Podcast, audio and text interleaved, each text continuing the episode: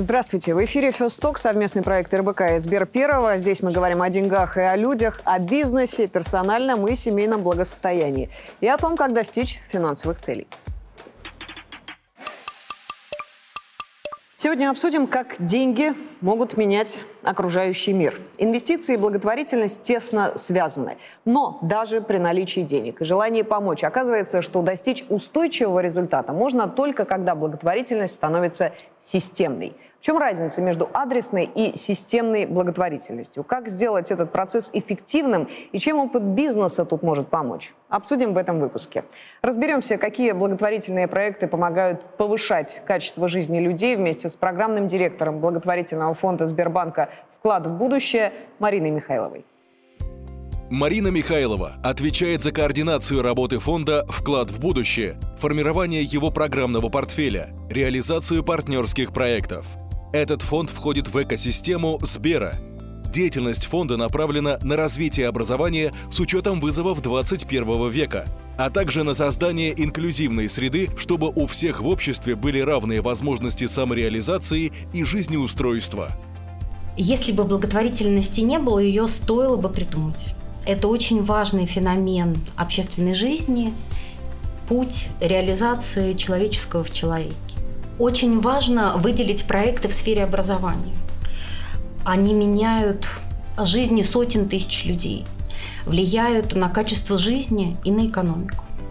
Например, программа «Учитель для России», когда выпускники лучших российских вузов едут работать обычными учителями а, в удаленные территории, в села, для того, чтобы у детей которые там живут, был равный доступ к хорошему, качественному образованию.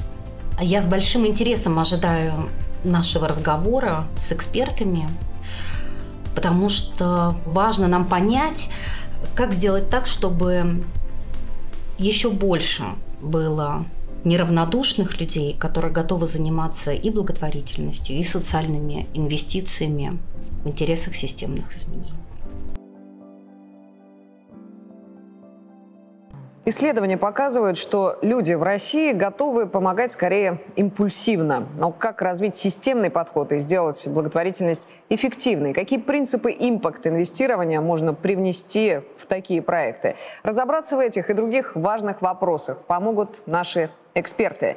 Вероника Зонабен, сооснователь сообщества «No Дом» и Горна Хапетян, соучредитель фонда «Друзья», предприниматель и филантроп, спикер Академии первых.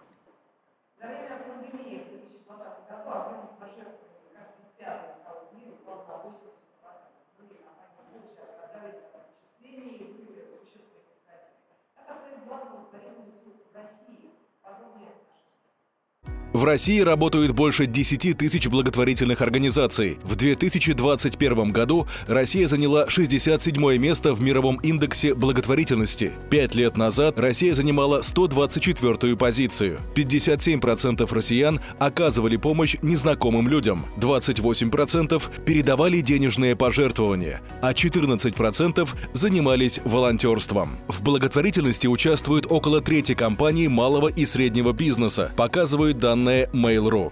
Из них 40% помогают деньгами, 29% – продукты и предметы первой необходимости, четверть работают на волонтерских проектах. 17% опрошенных заявили, что благотворительность – это часть корпоративной культуры компаний, в которой они работают.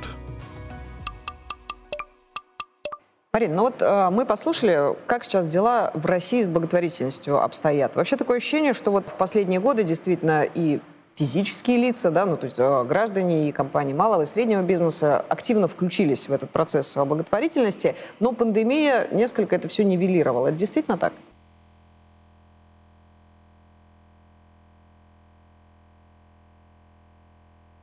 работе фондом, а, фондов, которые работают с некоммерческим сектором.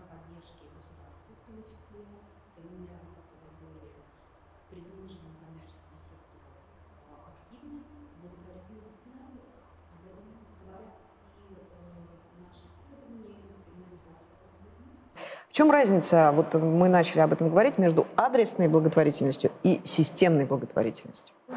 В адресной благотворительности мы э, решаем проблему конкретного человека, порой не э, вкладываясь и не меняя никакие Вероника, а как вы считаете, может быть, э, недостаток системной именно благотворительности в России связан с нехваткой и с недостатком именно таких организаций, которые занимаются системно э, этой темой? Вообще-то мы говорим об очень молодой индустрии, и все развивается. И в целом, если говорить о мотивации, почему люди занимаются благотворительностью, ну, принято выделять там 6 или 7 основных мотиваторов, почему это происходит. Эстетическое только одно из них жертвуют по религиозным соображениям, там, из э, чувства вины того, что я богатый, э, надо делиться.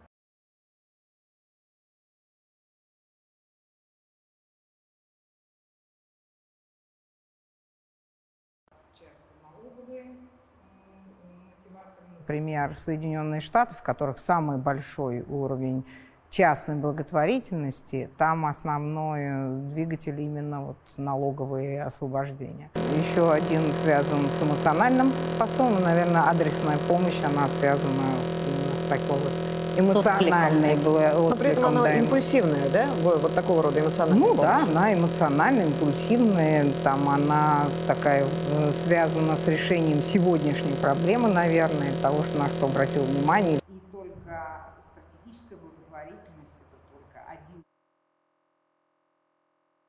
Попытка решить какие-то системные проблемы или задачи, или системно вообще способствовать каким-то изменениям. Наверное, стоит говорить не только о, о системной адресной благотворительности, а в целом благотворительности, связанной с решением сегодняшнего да, вопроса и помощи слабым. Основной вопрос, да, который мы э, с вами постараемся сегодня решить, дать э, на него ответ, как сделать э, благотворительность в России более системной. Да? Вот это такой основной вызов. Хотелось бы все-таки перейти от импульса, от адресности, от решения точечной сегодняшней проблемы к стратегии, нацеленной на более далекое будущее. Гор, на ваш взгляд, э,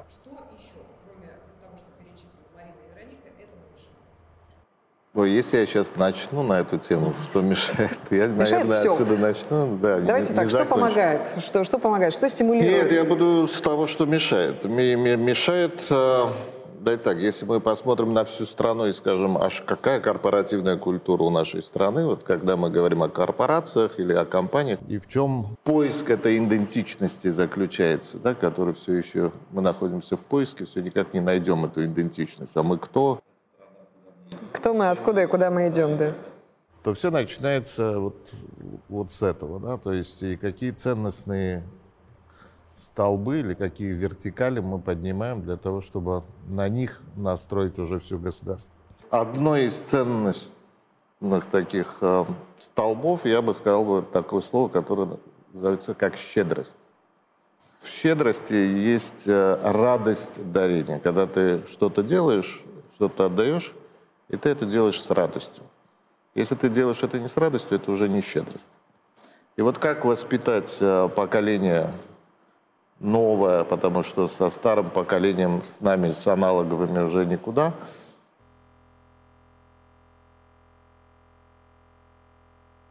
По большому счету, щедрая страна, которая радостно делится всем.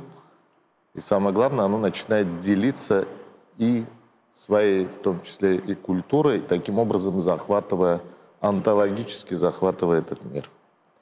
Потому что где наши Дягилевы, где ну, наши так, ИПА. Перешли от щедрости к... Ну, у нас же, ну, как бы каждый менеджер знает, что такое чай пуэр, или знает, как делать йогу такой. У нас Индия онтологически, так сказать, захватывает нашу страну. А где мы, которые выходим и начинаем ее захватывать? Я очень радостно могу сообщить, что многие благотворительные проекты, которые сейчас начинаются в России, они очень технологичны, они начинают уже выходить за пределы России.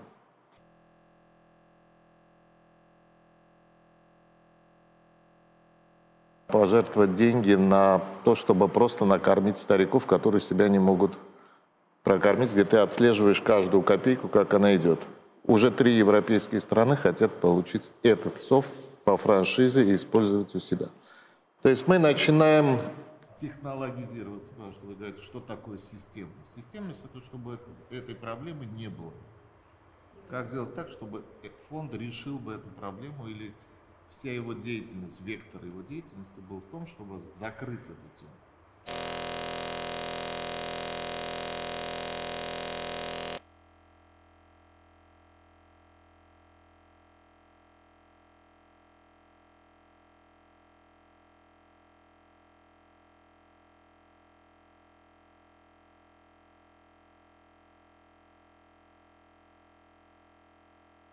Я бы сказал, что вопрос состоит из двух частей, продолжая то, что нач... э, говорить. Первое, мы говорим...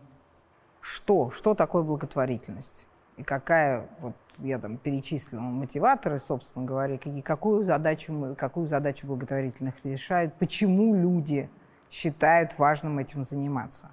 Ведь в первую очередь это важно решить тот вопрос, что это в принципе находится в радаре людей – того, что, этим, что это нужно делать, и о том, что если у меня все хорошо, это не значит, что меня это, на какие-то проблемы не волнуют совсем. Но знаете, мне кажется, что мы как-то так сосредоточились только на благотворительности, но ведь... Она такая часть э, большой деятельности, которую мы называем в целом социальными инвестициями. Ну, то есть есть, да, я не знаю, коллеги, согласитесь? ответственность, да. Да, то есть социальная ответственность, социальные инвестиции. Здесь есть очень много разных форм. И есть, например, там, в том числе системной, можно назвать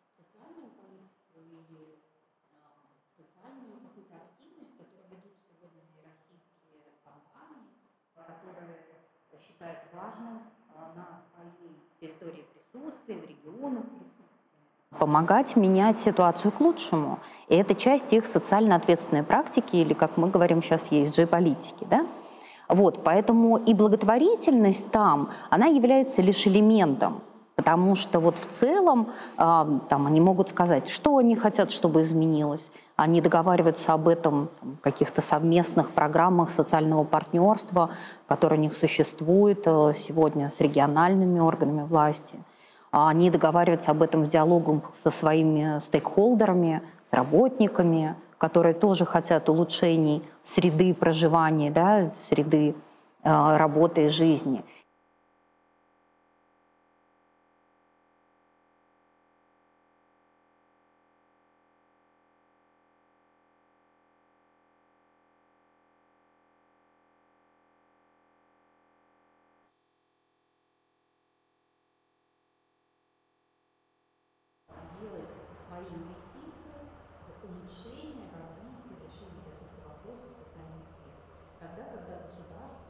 После э, запуска проекта, после достижения им э, нужных результатов, может такому предпринимателю в том числе выплатить премию, там, бонд на то, что он запустил успешный социальный проект. Это может быть школа, это может быть больница, это может быть развитие каких-то практик, в том числе, мне кажется, и по развитию компетенций детей – в области такой социальной практики, благотворительности и так далее.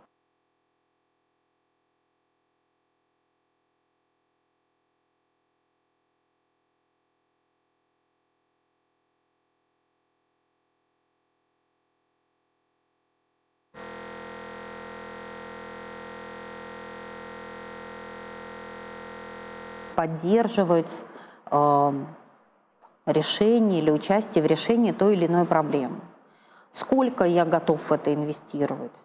Своего времени ли, а, денег или каких-то других ресурсов, возможностей. И любые расходы, любой капекс как бы для некоммерческой организации, благотворительной организации всегда очень серьезная история, потому что, не знаю, насколько вы знаете, то есть, в общем-то, а, таких административных расходов – некоммерческой организации по закону позволяется иметь до 25%.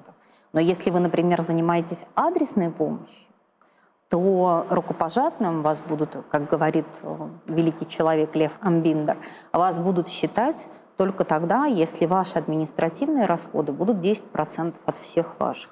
Это очень сложный KPI, э, который действительно сложно реализовать.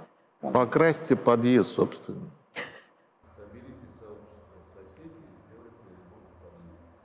Сделайте первое фандрейзинговое мероприятие вместо своего дня рождения и подарков на него. Сделайте, скажите, не дарите мне ненужный хлам, а давайте сделаем какую-нибудь благотворительную историю, и эти деньги отправим.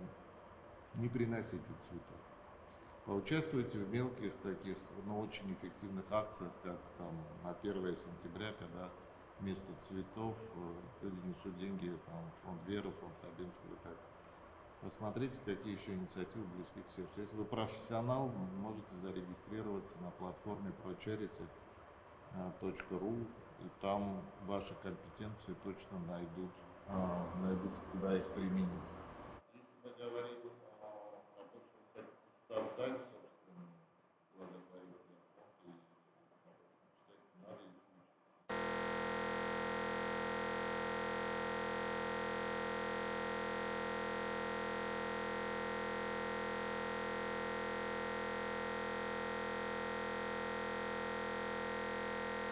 соседских детей этим или заниматься. забег, марафон. Да, или сделать марафон, или пойти учителем в школе работать.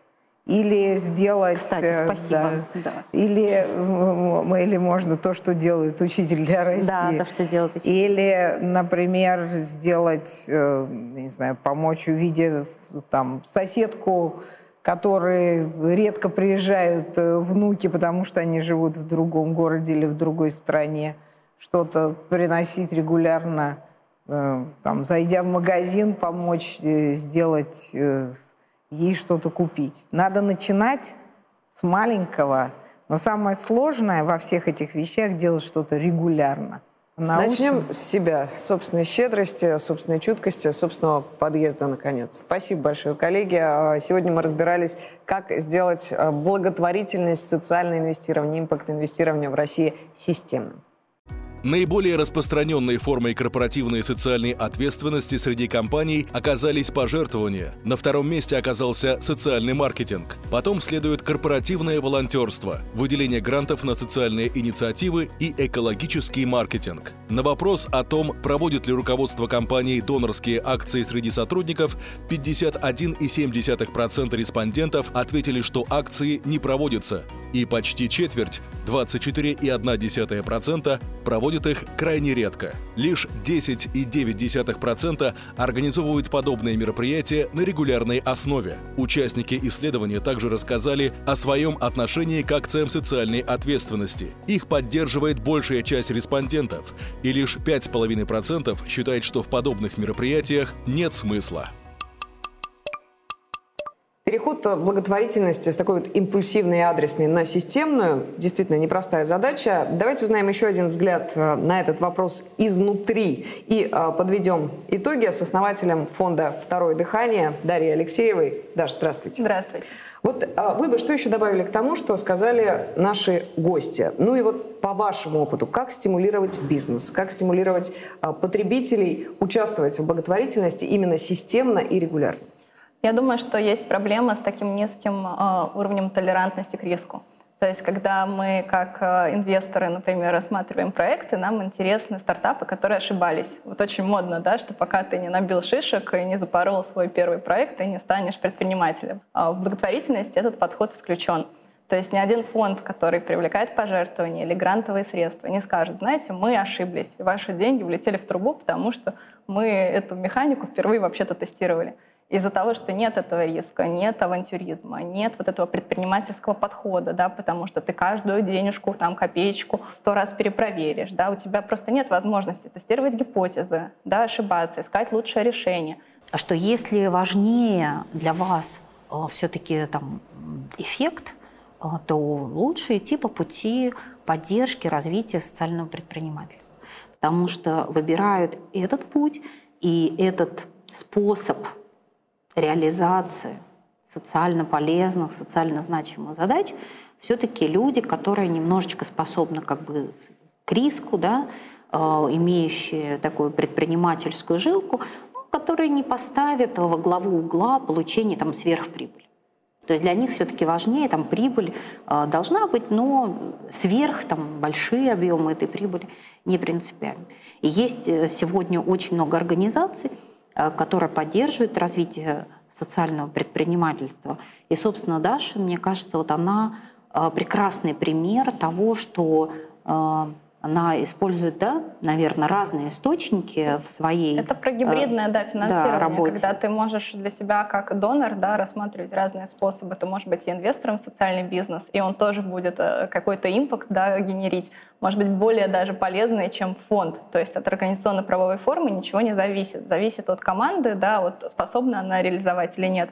Зависит от масштаба идеи, да, зависит от видения руководителя и от компетенции, да, что-то реализовать. Но ты как человек, у которого есть деньги, можешь выбрать разные способы. У нас, например, есть инвесторы, то есть это те, кто вложились в нас как в социальный проект, при этом они практически уже отбили. То есть мы в этом году вернем за три года ядро, вот, которое они вложили, да, и дальше эти деньги уже будут будут просто им как дивиденды поступать раз в квартал, и им будет очень приятно, что они стояли у истоков там, российской переработки текстиля, да, позволили их э, именно инвестиции, вложения создать самый большой проект, который занимается сбором одежды на территории страны и ее дальнейшим перераспределением. При этом для них это не минус, это не убыток, это не выбор между покупкой машины там, да, и помощью фонду. Это история про то, что дальше они в этом проекте просто зарабатывают и на вечеринках хвастаются друзьям, что, в общем-то, да, они к этому причастны. Даша, вы считаете, что э, вы системно меняете что-то? Конечно, потому что наша задача не помочь э, конкретному человеку получить бесплатную одежду, да, или конкретной кофте там быть переработанной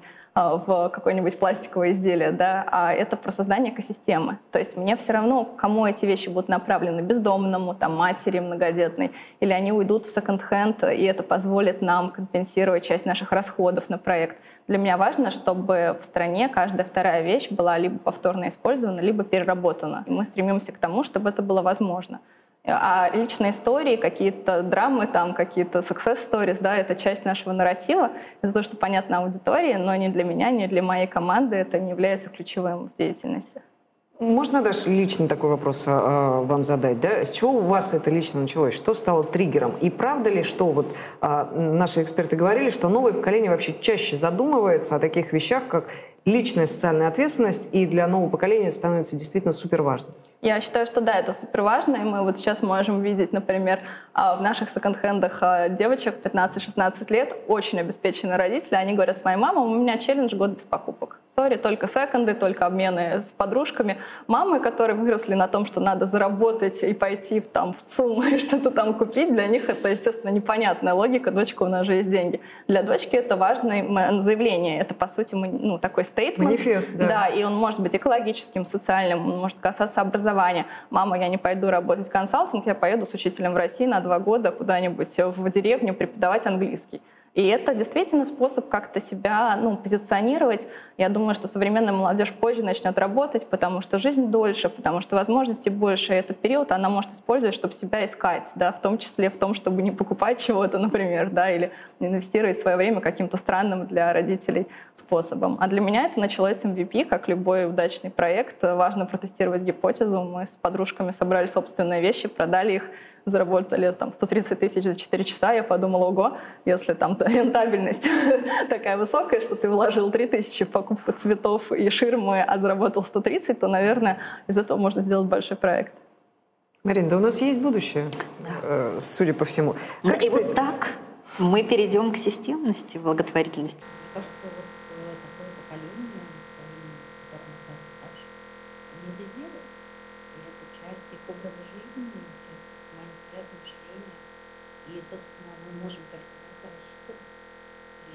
Даша, на вас вся надежда. Не и подведите. А мы со своей стороны, как я понимаю, должны слышать, что им не хватает, какие барьеры у них есть для этого, как-то помогать. Помогать и быть полезным. Спасибо вам большое. Спасибо, Даша, спасибо, Мария. Спасибо.